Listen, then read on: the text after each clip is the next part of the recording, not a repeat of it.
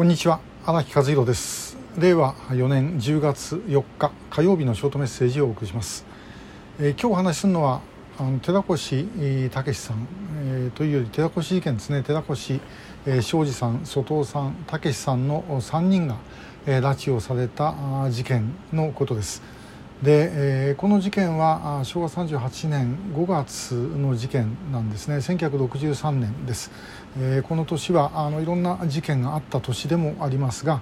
で、えー、あの寺越さんはですね、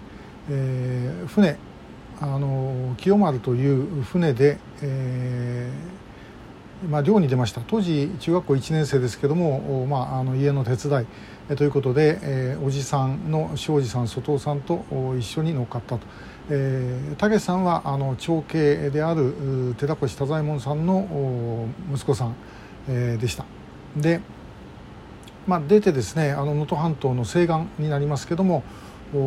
出てそこで、まあ、工作船とバッティングしてしまったんではないだろうかというふうに言われてます。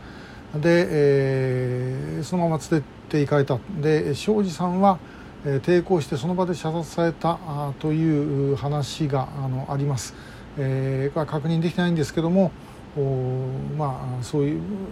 外尾さんとそれから武さんはあの生存でですねご家族があのあったので、えー、分かってはいるんですけども庄司さんはそういう消息がないのでやはりあのその時点で亡くなった可能性はあるだろうと思います。で、えー、当初はあの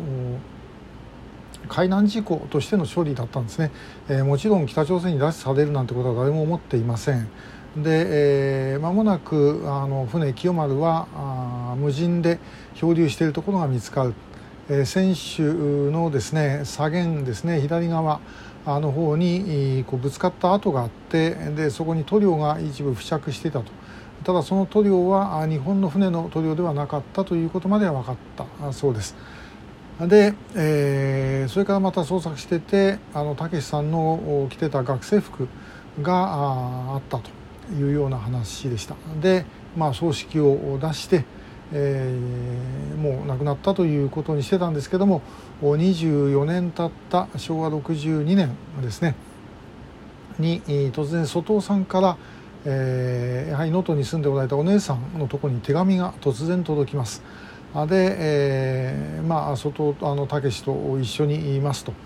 いうようなことでですね、まあ、ご家族はびっくりするわけですね。で、えー、どうしようかということでですね、あのまあ、お母さん特にあの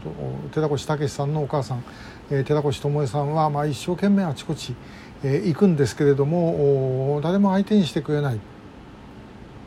えー、赤十字にあのその頃行ったですね。赤十字の担当者は「いやお母さんあのこの手紙見る限りあんたの息子は元気そうじゃないか」と。ね、あの赤十字というのは元気じゃない人を扱うとこなんでこういうのは扱えないと。いうふうに言ったんだそうです。で、えーまあ、無視をされるで結局あちこち行った挙句にあのたどり着いたところがですね、えー、日本社会党の衆議院議員島崎譲さんあのところでした。で島崎さんというのはあの社会党の朝鮮問題特別委員会の事務局長をしてた方で元九州大学の教授です。で、えーまあ、この人がいろいろ取り継いでですねで、えー、結局平壌へ、えー、友江さんと太左衛門さんを連れていくということになりました。でそこであのお二人とまあたけしさんとその時は外尾さんまだご存命だったんで、えー、まあ涙の再会をするわけですね。えー、このことについては、えー、と後に島崎代議士が、え、発行したあの再会という本鹿版の本があるんですけども、まあ、そこにいろいろ載っかっています。でえー、もうこの寺越事件ではですねいろんなことが凝縮されてて、まあ、ちょっと今日言い切れるかどうか分かんないんですけども一つはこの島崎代議士のやったことというのはまあ確かにご家族を合わせたということは私は一つの功績だと思うんですがその一方で拉致だったということは、まあ、隠蔽をした、まあ、逆に言うと拉致を隠すということを前提にして北朝鮮側は合わせたということではなかったかと思います。で、えー、拉致ではなかったのは何なんだということなんですけども書かれたシナリオはですね、えー、あの漁に出てで、えー、船の上で寝てたと、まあ、あの網を引き上げるまで時間があるからちょっと寝ていようというふうにしていたら突然あのぶつかった音がしてで海に放り出された、えー、国籍不明の船にぶつかってですね。で、えー、海に放り出されてそして意識を失ったと。で気づいたら北朝鮮にいました。で、えー、北朝鮮に、まあ、外尾さんとそこら辺の話はですね、えー、庄司さんの話も、まあ、出てくるんですけど、まあ、これおそらく作り話だろうと思います。で、えー、行ったんだけどもここでもし日本人だっていうと朝鮮でひどい目に遭わされるかもしれないということで在日の帰国者あといあの、まあ、在日だということにしようというふうに言ったんだそうです。で、えーまあ、それで自分の身元を隠してですねそうしているうちにあの、まあ、周りの人がすごくよくしてくれるんで、まあ、そこへずっと住むようになったと、えー、浦島太郎さんみたいな話ですね。で、えー、しかし、まあ、それがやがてですねあの分かってでじゃああの家に手紙書きなさいというふうに言われて手紙を書いたということになってるんですね。えー、ありえない話でしょ？絶対ね。でこれはですねまあ、あのいくつか意味があるんですけどもで寺越武さん庄司さんは、えーと、昭和43年だったと思いますね、えー、1965年、えー、つまり事件から2年後に入院中に病院で亡くなったということになっていますこれはもうもちろん不自然な話でですねそれこそ横田めぐみさんが死んだとかあるいは市川修一さんが溺れ死んだとかですねそんな話とみんな同じ、えー、パターンの話です。で、え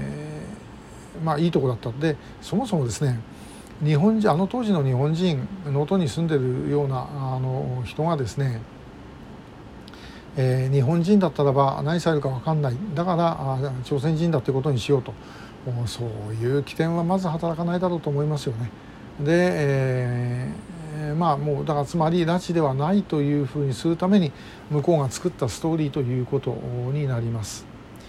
でも寺越智恵さんが前に言ってた話ではあのそれによってですね手紙を出すことを許可した、えー、担当者は処罰されたという話です。えー、おそらくその手紙を出すことを許可した担当者というのはえー、拉致のことよく分からずに、えー、要は在日の帰国者と同じで、えー、手紙を出せば日本から何か送ってくんだろうとで送ってきたら、まあ、それでですね、えー、自分もおこぼれに預かれるというふうに思ったんじゃないだろうかと思います。で、えー、ということでですねこれは本当にひどい話なんですけども分かった事件ということで、まあ、これ前半ぐらいにしておきますかね。えー、ということで、まあ、あの今日は寺越事件、えー、についてお話ししました。今日もありがとうございました。